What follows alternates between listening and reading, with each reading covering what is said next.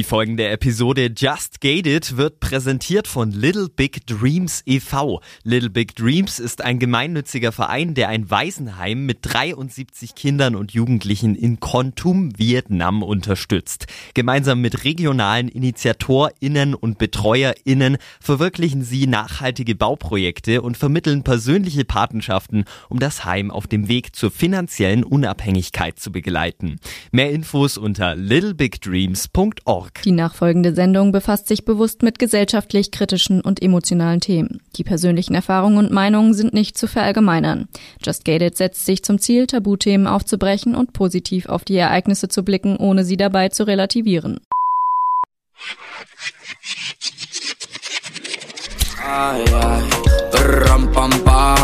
Just Gated. Der Podcast mit Shannon Gede. Rampa, así, así, así. Somit ein herzliches Willkommen zu einer neuen Folge von Just Gated. Und diese Woche muss ich zugeben, bin ich ein bisschen nervös. Denn Caroline Wett ist bei uns zu Gast. Und nachdem ich ihr Buch verschlungen habe, war ich der festen Überzeugung, ich muss sie einladen. Und dann war ich so stolz drauf, ne, dass sie dieser Einladung nachgegangen ist und wir heute über ihre Geschichte und ihren Burnout sprechen können. In unserem Faktencheck haben wir alles zusammengetragen, was ihr zum Thema Burnout wissen müsst und steigen auch direkt mit einem Faktencheck in die Folge ein, damit ihr dem Gespräch gut folgen könnt. Auf YouTube haben wir wieder ein Video für euch hochgeladen, wo es schöne Eindrücke nochmal zu Caroline Wett gibt und euch die Person noch einmal ein bisschen näher bringt. Außerdem dürfen wir verkünden, dass wir das Buch von Caroline Wett Strahlend Grau verlosen dürfen diese Woche und alle Regeln zum Gewinnspiel findet ihr wie gewohnt auf Instagram. Und jetzt lasse ich euch in den ersten Faktencheck mit Katharina Knierem rein. Faktencheck. Präsentiert von Unverpackt Darmstadt Aschaffenburg. Burnout-Syndrom.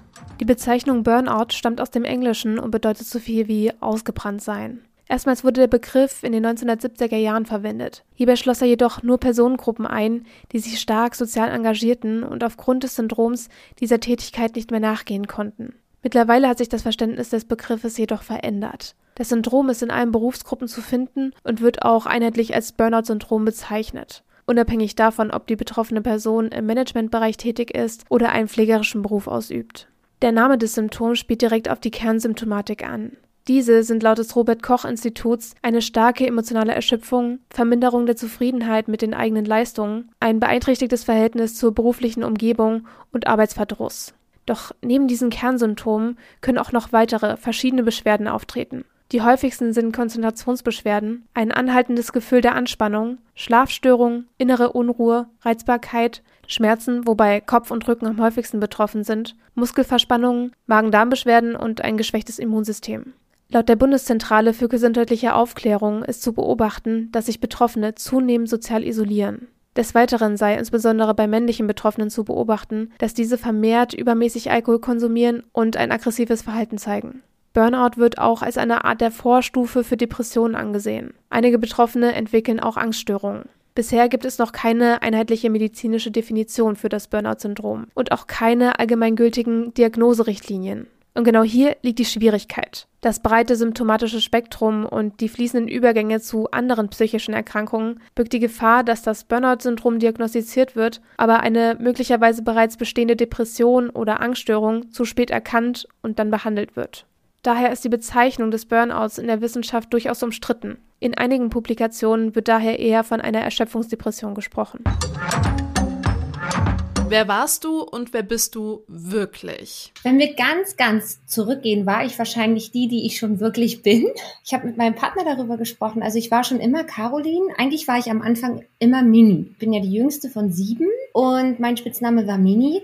Und ich war, als ich klein war, ganz doll bei mir. Dann war ich mal weit weg und habe mich so mit meinem Ego ein bisschen äh, Hand in Hand begeben und habe mich sehr von ihm leiten lassen, ganz neutral gemeint und komme jetzt aber wieder ein bisschen mehr zu mir zur Mitte. Und es gleicht sich tatsächlich mit vielen Dingen, die ich schon immer gerne gedacht, gefühlt und gemacht habe. Wie würdest du sagen, haben dich auch vielleicht früher ähm, die Leute in deinem Umfeld gesehen und wie hast du dich da aber auch selbst gesehen? War das kontrastreich oder hat sich das eigentlich gedeckt? Was meinst du mit früher?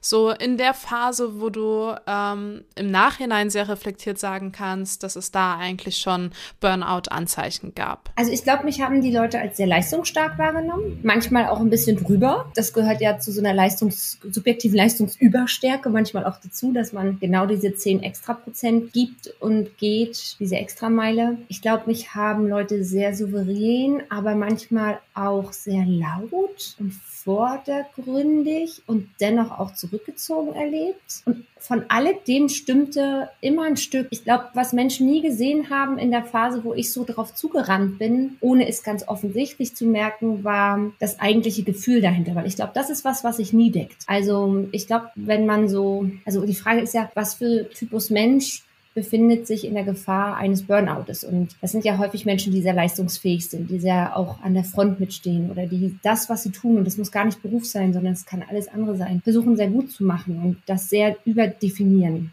für sich. Und ich glaube, da ist ganz schwer hinterzugucken, was fühlt der Mensch, weil häufig kommt es heraus aus einer, oh Gott, wenn ich das nicht mache, bin ich okay oder egal wie viel ich mache, ich bin ja eh nicht okay oder oder oder oder. Und ich glaube, da gab es nie eine Deckungsgleichheit, weil da habe ich mich sehr viel kleiner gefühlt, als ich aussah. Konntest du das auch schon ähm, in der Situation in gewissen Zügen vielleicht auch wahrnehmen? Also hattest du immer das Gefühl, nie genug zu sein? Nee, das hatte ich nicht immer. Die Frage an der Stelle wäre wahrscheinlich sogar noch präziser zu sagen, habe ich mir auch erlaubt, genug zu sein, wenn ich es mir nicht beweise, dass ich es nur durch harte Arbeit tue. Und da glaube ich, da kommen wir zum Kern.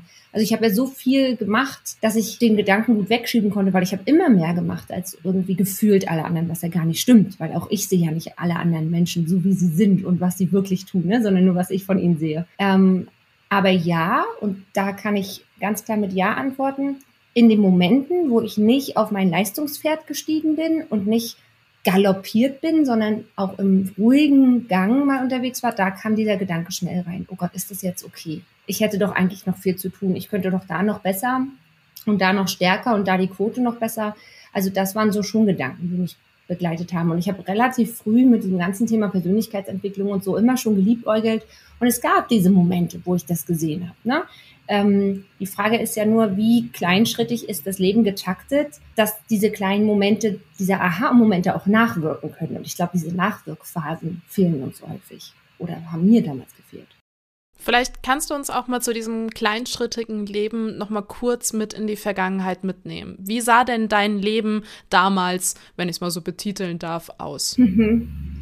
Och, ja, ist total spannend es ist gerade, wir leben ja im Moment in der Situation, die ist ja irgendwie so ganz anders, ist es gar nicht mehr so einfach für mich auch zu vorzustellen und zu rekonstruieren. Aber diese Kleinschrittigkeit war zum Beispiel davon getaktet, dass ich von morgens bis abends eigentlich genau wusste, zu welcher Zeit ich was zu tun habe. Also ich habe selbstständig gearbeitet nach meinem Studium und habe auch schon während meines Studiums, während meiner ähm, Schulzeit immer viel gearbeitet, Nebenjobs gemacht. Das hat mir auch immer Spaß gemacht. Das, hat, das war auch anstrengend, aber es hat mir auch immer Spaß gemacht und war sehr, sehr engagiert und so. Und ich habe viele Sachen als Student auch nebenbei mit aufgebaut und hier und da. Und bin eigentlich, ja, bin dann zu meinem, nach meinem Studium zu einem Auslandsjahr gegangen und habe nach dem Auslandsjahr schon gemerkt, komisch. Also ich glaube, andere machen so ein Auslandsjahr anders als ich, weil als ich auf dieses Auslandsjahr zurückgeguckt habe, habe ich eigentlich nur Schichten in der Bar gesehen, in der ich gearbeitet habe, oder in einem Frühstücksrestaurant, wo ich als Tellerwäscherin noch dazu verdient habe. Und ich habe gar nicht die Abenteuer wahrnehmen können, weil ich sie gar nicht erlebt habe, so ganz präsent. Und so hat sich das auch weitergezogen. Ich habe mich dann selbstständig gemacht im Finanzbereich. Auch total verrückt, weil ich bin eigentlich gar nicht so gut mit Zahlen und bin eigentlich viel zu bunt und viel zu hüpferig und so merke ich jetzt, wo ich den Raum habe, das mal zu spüren. Ähm, und bin da volle Granate im, im vollsten Gange ähm, durch und wollte ganz schnell ganz große Erfolge feiern. Und das hat auch teilweise sehr gut geklappt. Und ich hatte halt mindestens eine Sechs-Tage-Woche, was für mich aber ganz normal war. Gefühl, also es war einfach ganz normal. Es hat mich gar nicht so, weil alle anderen haben immer ein riesen Ding daraus gemacht, aber für mich war das so ganz normal.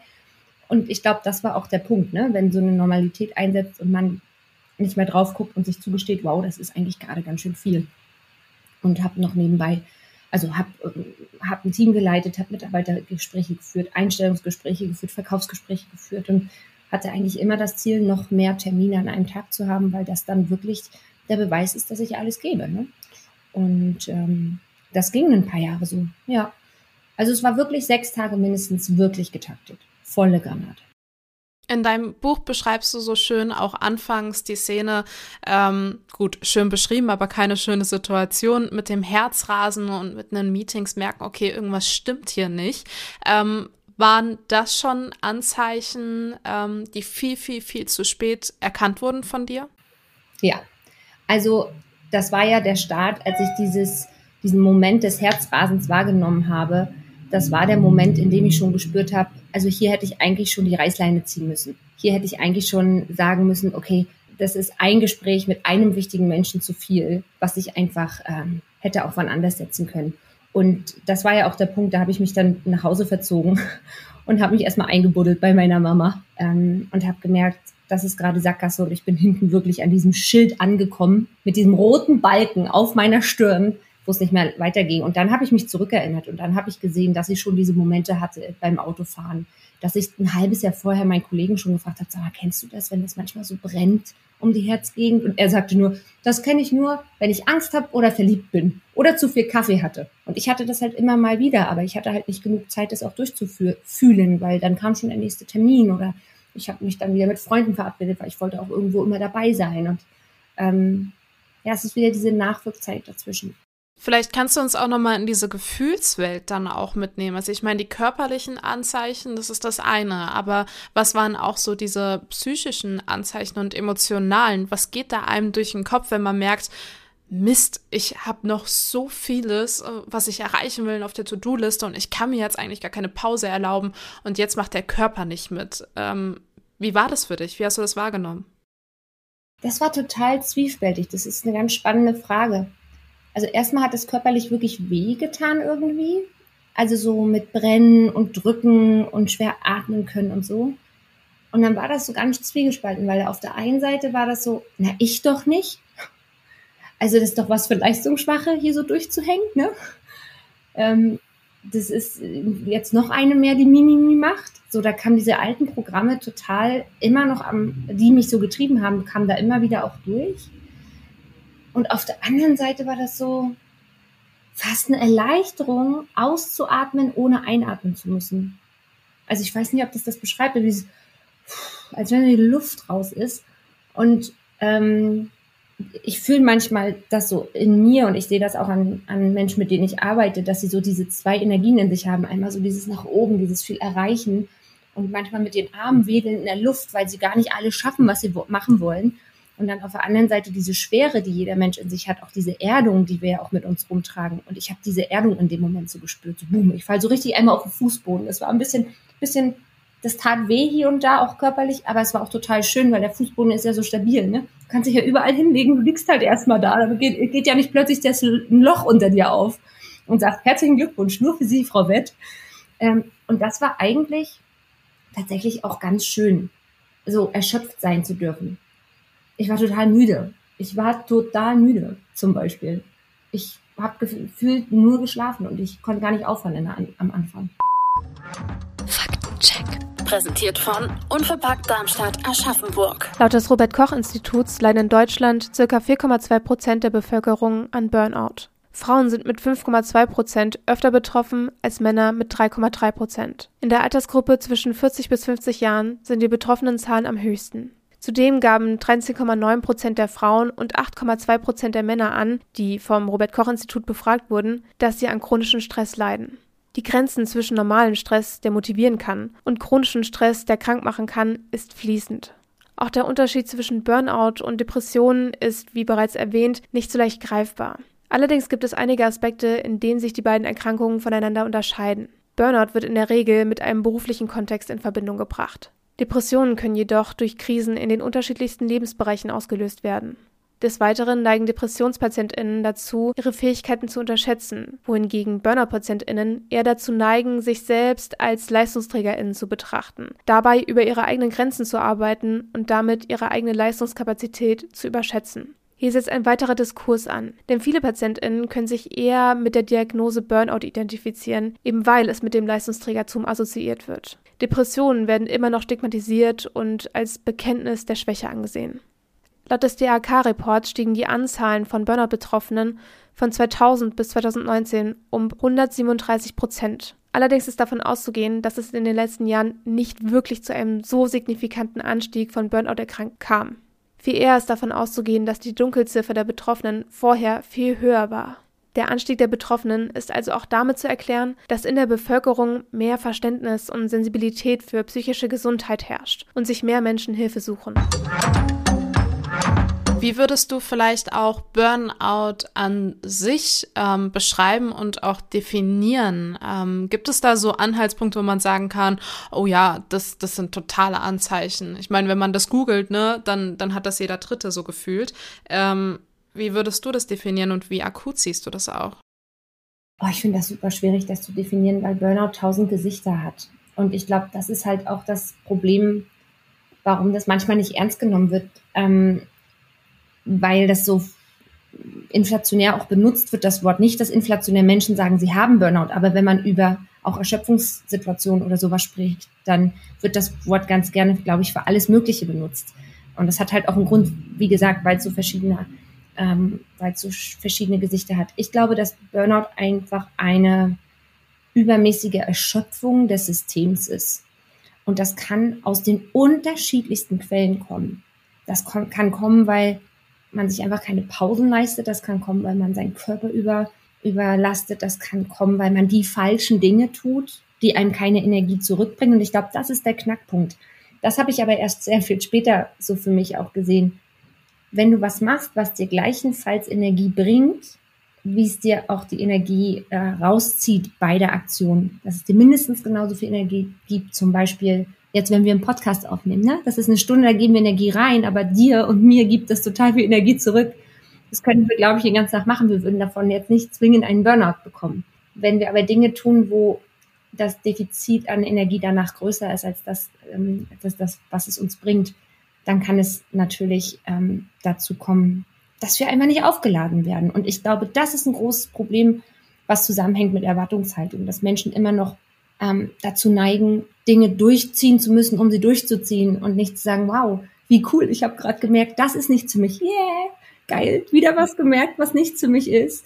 Raus da, neu definieren, was war zu viel, was war zu wenig, was hat mir Energie gegeben, was hat mir Energie rausgezogen und sich auf den Weg zu machen und mutig zu sein und damit zu leben, auch als flatterhaft abgestempelt zu werden oder als sprunghaft und zu sagen, ja, aber springen Springen hat die Eigenschaft, dass ich Energie habe. Ansonsten würde ich liegen. Ne? das ist das Schöne an Springen. Das zeigt, ich stelle mir gerade so, ich sehe gerade einen Grashüpfer so, der, der hüpft halt hin und her und guckt, wo es ihm halt am besten geht. Und das sehe ich als ganz akute Gefahr, dass wir in, in uns in Umgebungen umgeben oder mit Umgebungen umgeben, die uns nicht gut tun und dass wir uns nicht trauen, da rauszubewegen, weil wir Angst haben, so zu versagen oder Label zu bekommen. Und wir kriegen eh Label. Also daher. Also irgendjemand knallt uns ein Label auf die Stirn. Das ist, so ist das Leben. So, das brauchen manche Menschen, um sich zurechtzufinden. Daher, ähm, glaube ich, können wir uns da entspannen. Und um die Frage nochmal von der anderen Seite, wie akut ich gerade die Situation sehe. Ja, natürlich. Gerade sind wir in einem, in einer Lebensphase, wir alle, in der viele von uns gezwungen sind, Dinge zu tun, die nicht energetisch ähm, uns ja, anreichern. Daher glaube ich, ist es ganz wichtig, die Situation gerade zu sehen als die, die sie ist. Und das ist eine, eine zeitweise Ausnahmesituation, in der wir uns zurechtfinden müssen. Vielleicht, die wir auch neu anschauen dürfen und sagen, jetzt ist jetzt und jetzt gerade sind, ist die Variable X anders als sonst. Kann ich damit umgehen? Kann ich sie gerade ändern oder kann ich neu draufschauen? Ich glaube, dieses neu draufschauen hilft, wenn wir auch mal so zeitweise Episoden überdauern müssen, weil es einfach gerade wie im Moment die Welt geschüttelt wird. Aus deiner Antwort ergeben sich für mich zwei Fragen. Die erste Frage wäre, ähm, wenn du sagst, Burnout hat mehrere Gesichter. Ähm, wie war es früher jetzt auch reflektiert draufgeblickt, ähm, wenn du in den Spiegel geguckt hast? Hast du da dich gesehen und dich auch in der vollen Person gesehen oder hast du da eigentlich schon bildhaft gesprochen, so dieses Schild im Gesicht gesehen, Burnout-Gefahr, Burnout-Gefahr, Arbeit, Arbeit, Arbeit. Du hast so spannende Fragen, Jen. Ich liebe das. ähm, ich habe mich schon sehr gesehen und das ist ganz spannend. Ich habe total gesehen, was ich von mir sehen wollte. Also dieses Pferd, ich bin, ich bin die Leistungsstarke und ich ich bin die, die hart arbeitet, stand mir in der Zeit meines Erachtens sehr gut. Jetzt ist die Frage, warum? Es war schon immer das, das Gesicht, was mir sehr gut stand, mit dem ich meine Erfolge irgendwie durchgezogen habe. Deshalb habe ich mich so wohl gefühlt, weil es ein sehr vertrauter Teil von mir war. Was aber noch lange nicht bedeuten soll, dass das der beste Teil in mir ist. Oder dass das der Teil ist, der mich langfristig und nachhaltig durch mein Leben begleitet in einer Form, ähm, die ich liebe, ja, oder mir ein Leben schenkt, was ich liebe. Und als das so kam, wow, mir geht's wie es, es geht mir so, wie es mir gerade geht, weil ich das Leben führe, wie ich es führe.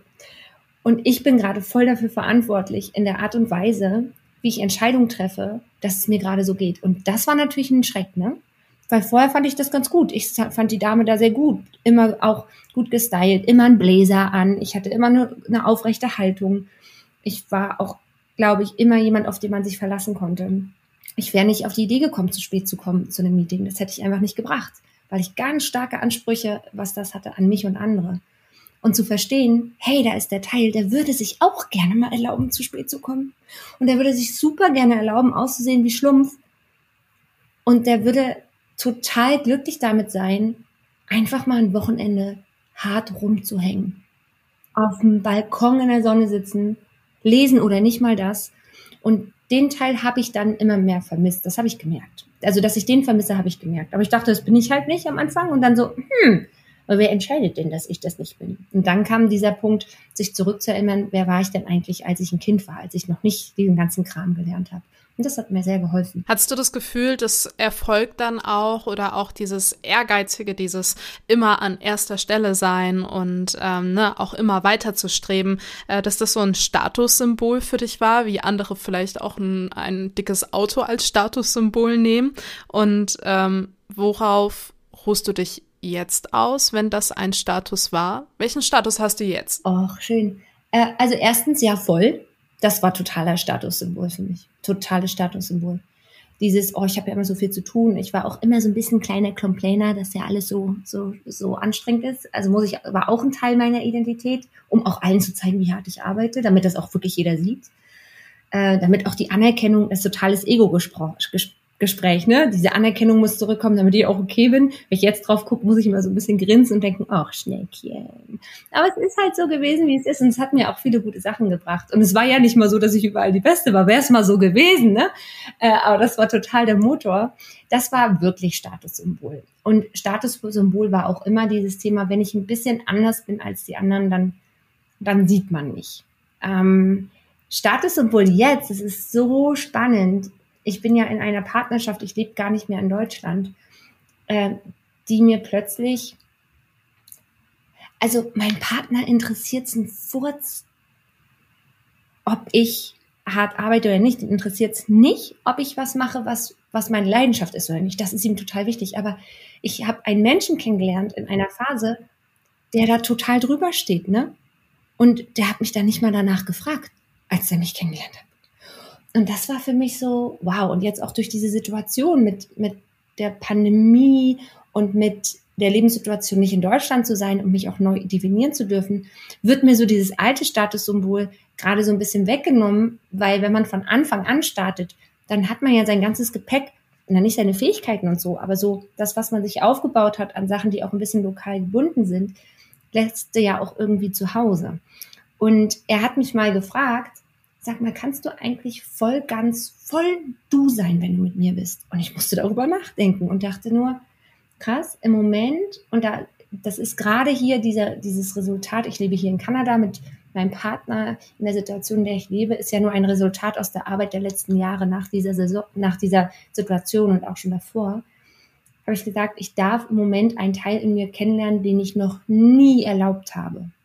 Und das ist der Teil, also erstmal Weiblichkeit, ne? also eine Frau zu sein. Und mit einer Frau meine ich trotzdem total leistungsstark zu sein, aber nicht immer nur in aufrechter Sitzposition, sondern auch anschmiegsam zu sein, auch mal zu folgen.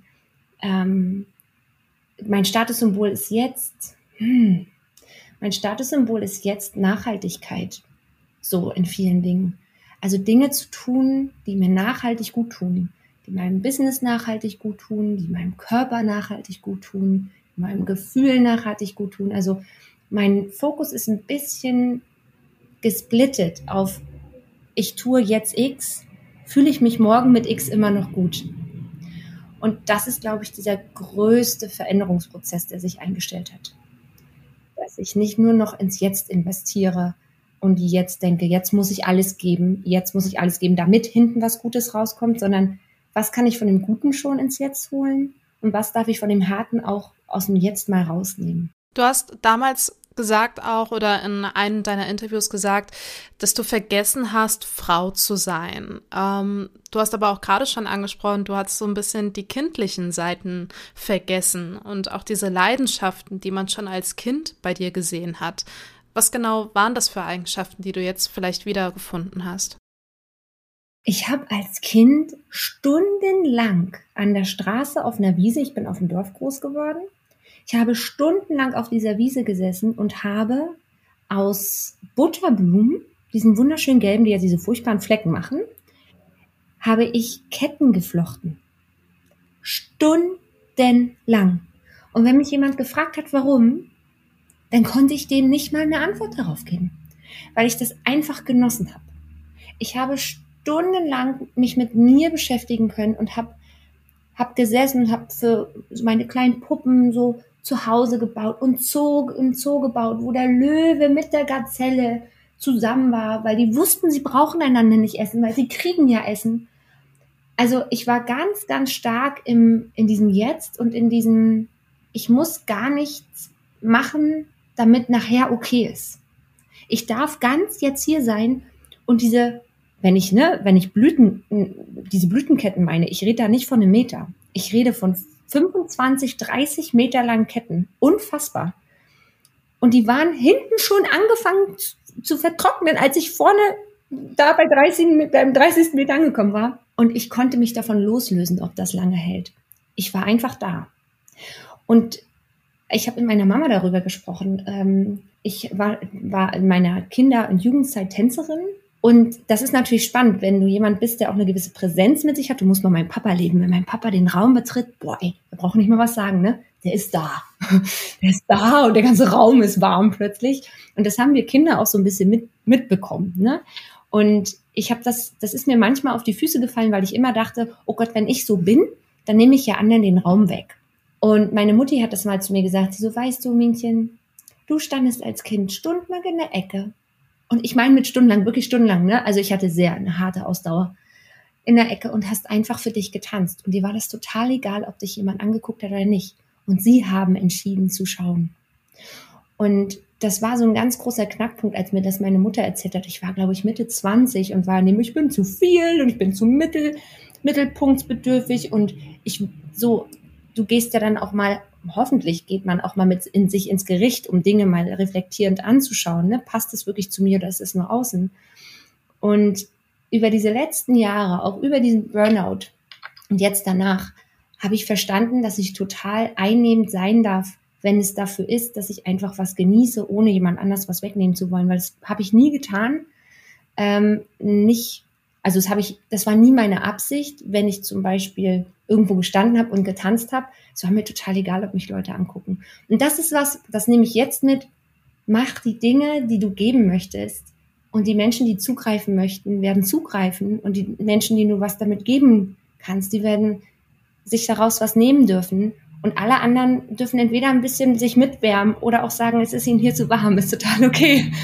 Ähm, aber bei sich zu sein und die Ecke, die Mitte, wo auch immer es im Raum ist, zu nutzen, ähm, soweit man niemand anders damit mit Absicht wehtut. Ne?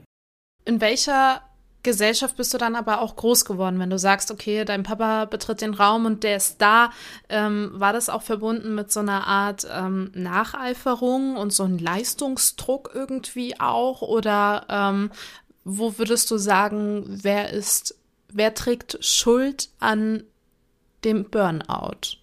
Kann man das so formulieren? Das ist irgendwie auch eine Nein, spannende kann Frage. Man nicht. Ja, kann man. Also, na klar, kann man. Ähm, ich glaube nicht an Schuld. Ich glaube nicht an Schuld, weil Schuld bedeutet, es gibt ein Opfer und ein Täter. Und ich glaube an Verantwortung. Aber ich glaube nicht an Schuld, weil erstens, ich bin komplett dafür verantwortlich, wer ich heute bin. 100 Prozent. Natürlich gibt es auf dem Weg Dinge, die mich in eine oder die andere Richtung leiten können. Natürlich. Aber die gibt es immer. Die gibt es für jeden immer. Und ich habe auch, als ich dieses Buch geschrieben habe, mich davon verabschiedet. Oder mir war es ganz wichtig, dass ganz klar ist, dass ich niemanden beschuldigen möchte, weil, Shannon, geh mal davon aus, zum Beispiel, du hast eine Familie, die entscheidet, mir mit ihrem Kind nur A zu machen. Zum Beispiel nur, du bist unendlich geliebt, du bist unendlich geliebt, du musst nichts leisten, du bist trotzdem geliebt. Dann kann es sein, dass dieses Kind, wenn es jugendlich oder erwachsen wird, irgendwann lernen muss, Mist, aber ich muss ja auch mal was leisten, sonst passe ich in diese Gesellschaft nicht. Ich muss irgendwie zumindest gucken, dass ich durch die Schule komme, um dann weiterhin auch die Möglichkeit zu haben, vielleicht auch anders das für mich zu definieren, aber irgendwo müssen wir auch funktionieren in dem System, um zu überleben. So jetzt hat dieses Kind aus A B lernen müssen. Jetzt stell dir vor, da gibt es ein Kind, das hat nur B gelernt. Wenn du leistest, wirst du geliebt. Wenn du leistest, wirst du geliebt. Und das kommt in die Welt und darf lernen, hey, auch wenn ich nicht leiste, werde ich geliebt. Was ich damit sagen möchte, also bei mir war nicht weder A noch B der Fall, sondern ich glaube, es ist bei vielen eine Mischung mit Tendenzen egal was du lernst, du musst immer das Gegenteil irgendwann lernen. Und nur weil vor, ich bin jetzt 35 fast, mein Vater mir vor 30 Jahren beigebracht hat, und ich bin aus der ehemaligen DDR, dass zum Beispiel zu ähm, Wettkämpfen zu fahren und versuchen zu gewinnen, was Tolles ist, das war es damals. Wir waren ein Riesenverein mit Kindern. Wir haben das geliebt. Wir haben uns gegenseitig angefeuert. Und wir waren halt auch füreinander da, wenn wir nicht gewonnen haben. Damals war Leistung aufgefangen in der, in dem Zusammenhang, in dem ich aufgewachsen bin, mit Menschen, die da waren, egal ob du geleistet hast oder nicht. Das war Teil eines Systems. Heutzutage bedeutet leisten, erstmal muss ich gegen alle auf der Welt ankämpfen und wenn ich gewinn, nicht gewinne, kann es sein, dass ich alleine bin, weil das gar kein anderer mitbekommt. Weil wir in einem globalen, äh, digitalen Zusammenhang sind, weil jeder so sein eigenes Ding macht, weil es so viele Möglichkeiten gibt. Also daher ist Schuld, finde find ich, ein Auslauf, so ein Auslaufmodell und Erziehung ist halt immer nur eine Moment, Momentaufnahme. Ich glaube, dass egal was ich wie gemacht hätte, ich wäre an den Punkt gekommen, die Dinge zu lösen, die ich zu lösen hatte entweder im familiären Zusammenhang, also ich wäre meinetwegen früh Mutter geworden mit drei Kindern, dann hätte, hätte mich diese Situation in den Burnout gebracht, ins Burnout gebracht. Oder wie bei mir jetzt durch berufliche, hätte aber auch durchs Ehrenamt, durch Studium, weil ich einfach etwas zu lernen hatte. Und das ist die Frage, was gilt es zu lernen und was gilt es loszulassen? Wenn du sagst, okay, Leistung, Leistung, Leistung und bringen, bringen, bringen. Ich finde es total erstaunlich, dass du in dem Prozess, wo du erkannt hast, okay, hier stimmt etwas nicht, ich glaube, ich habe einen Burnout, ich bin mittendrin, ist es da nicht eigentlich auch eine Leistung, ein Buch darüber zu schreiben, genau in dieser Situation, oder ist das für dich eine Art Therapie gewesen? Ja, gute Frage. Erstmal beides natürlich war da noch so ein bisschen dieses, also ich habe halt Drive, ne? Und ich habe immer noch Drive. So, das ist auch Teil von mir. Und das ist zum Beispiel was, was ich versucht habe, über dieses Burnout auch nicht auszusortieren, weil wie schade wäre das denn? Ähm, nur weil man einmal sowas erlebt hat, heißt es ja danach nicht, dass man nicht leistungsstark ist, sondern ich glaube, wir sind schon ganz schöne Kracher danach, die, die da gut durchgekommen sind, weil wir uns, glaube ich, sehr gut kennengelernt haben. Und das hat dieses Buch auch gezeigt. Ähm, mir war plötzlich total klar, was möchte ich irgendwie nach außen geben. Und ja, mir sind so viele Dinge durch den Kopf, durch die Hand in dieses Buch zurück ins Herzen gekommen, die vielleicht so das Herz gar nicht berührt hätten, weil sie im Kopf gesteckt hätten. Und ich weiß nicht, ich hatte dieses dringende Bedürfnis, einfach dieses Zeug aus mir rauszuschreiben, als wenn ich das irgendwo einpacken wollte. Ich weiß nicht, das war, ich wusste auch gar nicht, ob irgendjemand überhaupt das kauft oder sich das Audiobuch anhört. Also ich wusste ich alles gar nicht. Ich hatte ja noch nicht mal eine Druckerei, als ich gesagt habe, mache ich.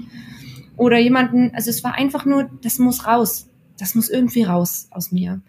Und es war dieses, ich brauche irgendwie einen Abschluss und einen Startschuss zu sagen, ja, mit diesem Buch fange ich auch ein Stückchen neue Identität an, weil plötzlich weißt du, plötzlich fühlte ich mich wie, ich bin halt Autorin. Ich bin jetzt gerade Autorin.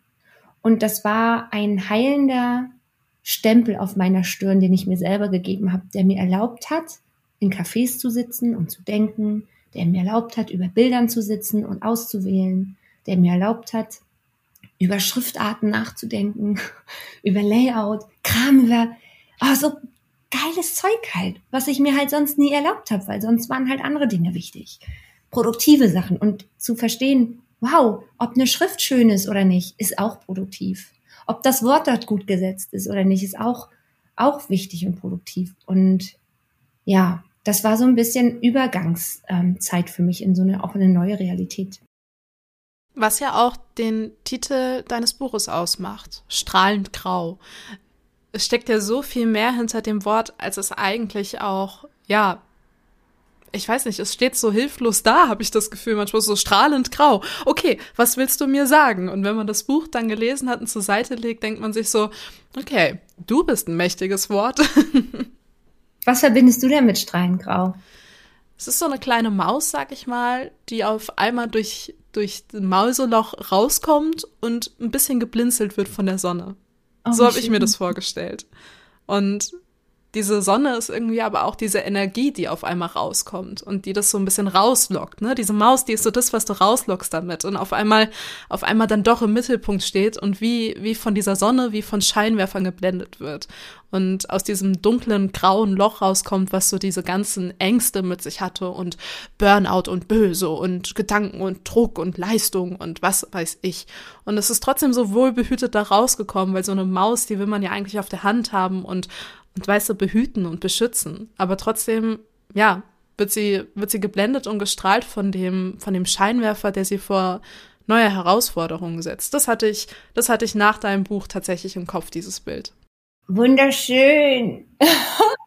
Wunderschön. Großartig. Ja, strahlend grau war, ist so gewachsen. Also, ich saß ganz lange und ich wusste, ich möchte was, was Gegenteiliges, in sich Gegenteiliges ähm, weil es sich so angefühlt hat, weil es immer zwei Seiten gibt, weil es immer eine Schale, einen Kern gibt. Das kann auch von Tag zu Tag switchen. Mal ist die Schale grau, der Kern strahlend, mal ist der Kern grau und die Schale strahlend, weil es Momentaufnahmen gibt, weil es Entwicklung gibt und weil das auch ganz natürlich und okay ist, ähm, dass das beides existieren darf. Ne, Yin und Yang, das kennen wir alle. Ähm, und Licht und Schatten, hell und dunkel, schwarz und weiß. Das eine geht ohne das andere nicht. Und ich glaube, ein Grundthema ist, und deshalb, ich liebe das Wort, weil es so hübsch ist. Also ich finde es so schön, das Wort. Und ich finde es so schön, weil es für mich in meinen Ohren, und ich glaube, es muss auch jeder für sich entscheiden, aber es hört sich überhaupt nicht verurteilend an. Ich bin halt strahlend grau. Es hört sich, jedes andere Grau hört sich so verurteilt an. Ja, bist halt Mausgrau, bist halt äh, Straßenköterblond. Ach nee, Straßenköterblond ist was anderes. Aber was gibt's denn noch so? Golden, Aschgrau. Das hört sich alles so hart an, ne? Aber Strahlengrau, finde ich, hört sich zumindestens Minimum neutral an. Wo lädst du dich denn dann da auf, wenn wir gerade mal so beim, beim Bild der Maus in der Sonne bleiben, die dann so Energie tankt? Ähm, wo lädst du dich auf ganz bewusst? Ja, immer mehr tatsächlich, und ich, ich bin jetzt auch noch eine, die das sagt, in der Stille. Ähm, Stille fällt mir tatsächlich nicht so leicht, aber ich merke, wie, wie viel Kraft mir das gibt, wenn ich mir Stille gönne. Ähm, wenn ich sitze und ich liebe Kerzenlicht. Kerzenlicht ist für mich etwas, was mir ganz viel Energie gibt. Ähm, meine Partnerschaft, also meine Partnerschaft zu meinem Partner, aber auch meine Partnerschaft zu meinem, meiner Familie. Äh, Momente des sich wirklich Austauschens. Das ist was für mich, was ich immer mehr merke, wie viel Kraft mir das gibt. Also ich versuche so, ich versuche tatsächlich ohne To-Do-Liste zu leben, aber ich habe eine, ich lade mich auf To-Do-Liste und das ist am Tag, ich versuche am Tag immer einmal raus an die Luft zu gehen und wir haben hier gerade minus 27 Grad und das wird sich auch noch ein paar Monate so aufbauen. Äh, das geht rein manchmal, ja, bis April, Mai äh, zwar dann jetzt nicht mehr 27, sondern äh, weniger, aber dennoch auch kalt, interessiert mich gar nicht. Also es wird jeden Tag, gehe ich einmal raus an die Luft und atme ganz bewusst durch. Also der Atem ist mir ein guter Begleiter. Ich versuche jeden Tag, äh, mich mindestens 15 Minuten zu bewegen. Ähm, wir haben gerade so eine kleine Liegestütz-Challenge, mein Partner und ich, indem wir uns immer, wenn wir es abends vergessen, oh nein, wir haben noch nicht, na los, komm schnell, ähm, uns aufraffen und einfach unsere Körper spüren. Ähm, wir haben jeden, wir haben Rituale, mein Partner und ich zusammen, auch als Paar, weil wir natürlich auch versuchen, uns eine Welt zu kreieren, die als Familie ähm, nahrhaft ist und Nährboden gibt für auch weitere Generationen, die kommen, weil die ja auch aus uns lernen werden. Ne? Also es, unser Tag startet immer mit der Frage, hey, good morning, what are you grateful for? Und hey, ähm, abends, wenn wir im Bett liegen, hey, good night, tell me your beautiful moments. das ist immer so, was uns begleitet jeden Abend. Das haben wir noch nie ausgelassen in unserer Beziehung. Und das ist was, wo wir beide auch sagen, das bringt uns so viel Energie, weil es uns auf die guten Dinge wieder fokussieren lässt, die passieren und die da sind. Und ähm, genau, also das sind so die wichtigsten Sachen. Ich versuche es nicht zu überpesen, sondern einfach darauf zu achten, dass es jeden Tag etwas gibt, was einfach jeden Tag ein bisschen Holiday ja, ein bisschen. Du hast gerade so schön die Partnerschaften zu deinem Partner, zu deiner Familie erwähnt. Die Beziehung zu dir selbst, ist es das, was du vielleicht auch durch deinen Burnout entdeckt hast? Meine Herren, war ich hart mit mir vorher. Huiuiui. Also, ja, total. Also, Burnout hat, es gibt dieses, ich finde es so schade, dass wir dieses Wort so komisch benutzen, dieses Wort verrückt. Also, ich war verrückt aber nicht so mit, oh, du bist ja verrückt, sondern verrückt heißt ja eigentlich, du bist verrückt ein Stückchen neben dir. Also bist verrückt, ne, man verrückt einen Stuhl. Und ich habe mich so ein bisschen gefühlt, als wenn ich so fünf Zentimeter rechts von mir stand oder links. Als wenn meine Haut nicht übereinander gepasst hat. Und das, das ist natürlich so ein Gefühl der Trennung, was dann auch die Gedanken auch widerspiegelt, ne? was sich in den Gedanken widerspiegelt. Dieses, dass man dann auch nicht schöne Sachen zu sich selber denkt und sagt. Oder dass ich gemerkt habe, oh, eigentlich brauche ich Ruhe, aber ich habe es einfach ignoriert. Das würde ich mit keiner meiner Freundinnen so machen. Wenn eine Freundin zu mir sagt, boah, eigentlich brauchen wir Pause, sag ich, los geht's, leg dich hin, komm, ich mache hier die letzten Sachen fertig oder so. Das, das ist so spannend, dass wir da manchmal einfach kein guter Freund zu uns sind. Ne? Und das habe ich schon gemerkt, das hat sich immens verändert. Immens. Also nicht immer gleich gut, ganz klar. Ich glaube, das wäre eine Illusion. Ich bin nicht eine davor und eine danach, sondern es gibt von mir Teile von davor in danach und von danach in davor. Aber äh, ich mag mich doch tatsächlich ganz gern, weil ich mich einfach mehr mit mir auseinandersetze und mich immer wieder reinhole in meine eigene Schale. Also selbst wenn ich mich mal verrückt fühle, dann gucke ich, okay, was hat mich denn da gerade hingeschoben? Was schiebt denn gerade an mir? Und wie kann ich denn liebevoll diesen Schub rausnehmen? Ne? Ohne dass ich das, mich jetzt zurückreiße, das bringt ja auch nichts, sondern was schiebt an mir und wie kann ich so diese Kraft des Schiebens rausnehmen und wo schiebe ich vielleicht auch gerade selber an mir? Was braucht es gerade? Ähm, genau. Ja, ich bin schon besser mit mir. Doch, doch. Kennst du das Spiel Verrücktes Labyrinth? Oh, voll. Mein Lieblingsspiel aus Kinderzeiten. Ja, aber wie verrückt, ne? Weil das geht ja gar nicht um, um das ist so, oh mein Gott, verrückt, das ist ja crazy, sondern es ist genau das, was du gerade beschrieben hast. Einfach Dieses verrückt. verrückte, genau, Labyrinth. Das finde ich so, auch so bildhaft gerade für das, was du gerade ähm, auch ausgedrückt hast. Und das ist so, ne? Und da schiebst du einmal an der falschen Stelle, weil du vielleicht nicht alles im Blick hattest oder deine, deine eigene Figur nicht im Blick hattest und dann schiebst du einmal und schwupp, stehst in der Sackgasse. Und dann, das Witzige ist ja, ich liebe das Bild verrücktes Labyrinth, du darfst ja nicht zurückschieben. Das ist die Spielregel. Wenn du einmal in die eine Richtung geschoben hast, darfst du nicht gleichzeitig in die andere Richtung schieben. Und zurückschieben funktioniert auch nicht, weil heute ist anders als gestern. Sondern dann gilt es wirklich zu gucken, Ruhe, Sip, so ein Sip-Tee, also einen kurzen Schluck Tee und gucken, okay, an welcher Stelle kann ich jetzt neu schieben? Welcher Weg, den habe ich vorher noch nicht gesehen, aber ich bin den Schritt jetzt gegangen. Wo muss ich justieren? Welche, ne? Welche Zahl muss ich irgendwo hinschieben? Was habe ich vielleicht vor nicht, vorher gar nicht gesehen? Und auch so schön bei dem Spiel, dass man es von oben sieht ne, und von oben drauf betrachtet. So müsste man das eigentlich auch im Alltag mit sich selbst machen. Ja, das empfiehlt ja auch, empfehlen ja auch immer wieder auch Therapeuten und Coaches. Dieses großer Schritt ist, wenn du, wenn du einfach die Fähigkeit hast, kurz Pause einzulegen, dich zu verlassen, von oben drauf zu gucken und einfach nur zu beobachten, was passiert gerade?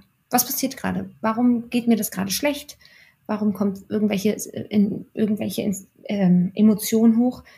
und was bedeutet das eigentlich? Ne? Weil manchmal sind wir ja so reaktiv und, und dann geht's los und wird es eigentlich nur noch schlimmer, weil wir total im Gestern und im Vorgestern kleben und in alten Verhaltensweisen oder alten Emotionen, die mit heute gar nichts zu tun haben, die wir aber ins Spiel holen. Ähm, ja, die, ein, die brauchen einfach kurz einen Moment, dass wir mal einen Break setzen und sagen, okay, ein Teil in mir ist angefasst, weil ich das und das schon erlebt habe, aber das spielt heute überhaupt keine Rolle. Aber es tut mir gerade trotzdem weh, spielt trotzdem keine Rolle. Wie wichtig würdest du auch in solchen Situationen oder auch generell Kommunikation einschätzen? Ist so Kommunikation für dich so der Schlüssel aus der Krise oder was bedeutet das für dich? Das ist total spannend, dass du das fragst, weil Kommunikation ist so das, was für mich übrig geblieben ist.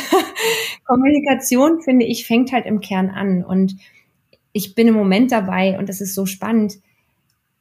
Ich lebe in der bilingualen Partnerschaft und diese bilinguale Partnerschaft zeigt mir, wo Kommunikation anfängt. Und wenn ich sage, ich liebe dich und ich sage zu meinem Partner, I love you, und andere Freunde sagen aber zu meinem Partner auch I love you, wo ich erstmal dachte, was?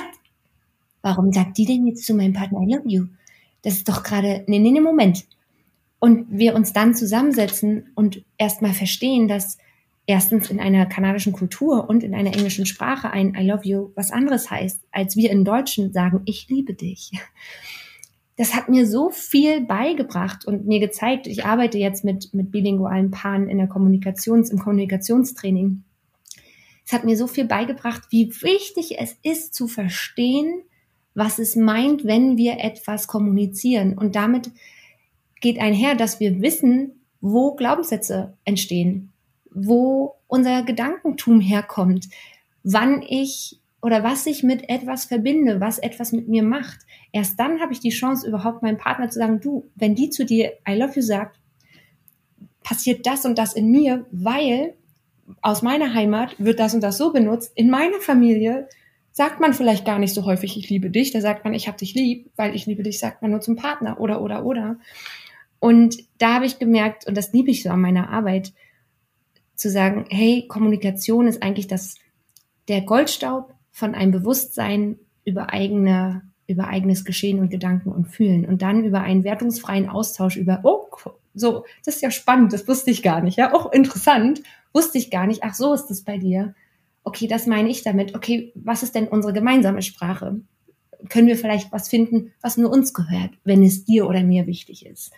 Oder, oder, ja. Spannend, ne? Wo Kommunikation auch ähm, wieder Türen öffnet und, und sich selbst irgendwie reflektiert und die Worte auch, die man wählt, irgendwie auch das widerspiegeln, was man vielleicht auch fühlt, auch wenn man das Gefühl hat, ach Mann, ich finde jetzt keine richtigen Worte und irgendwie trifft es das auch nicht, ne? Das ist ja, und das geht ja über Worte hinaus. Ne? Also es sind ja Gesten, es sind Berührungen, manchmal sind es Blicke, manchmal ist es auch nicht Gesagtes.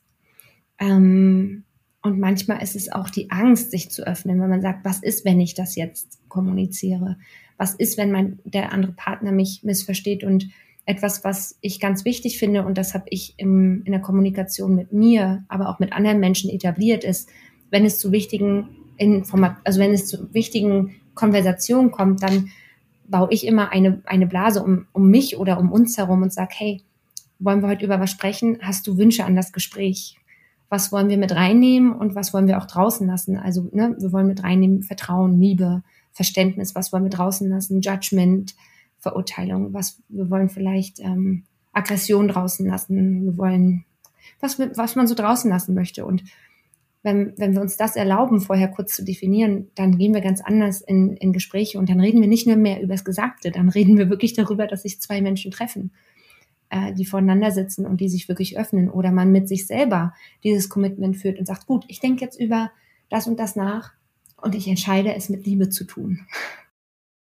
Du gehst ja heutzutage auch sehr stark mit dir selbst so ins Gericht, habe ich das Gefühl. Ähm, Gericht gibt's nur, wenn es schuldig und äh, Opfer Okay, Schuldfrage haben wir ja schon geklärt. Dann, dann formuliere es anders.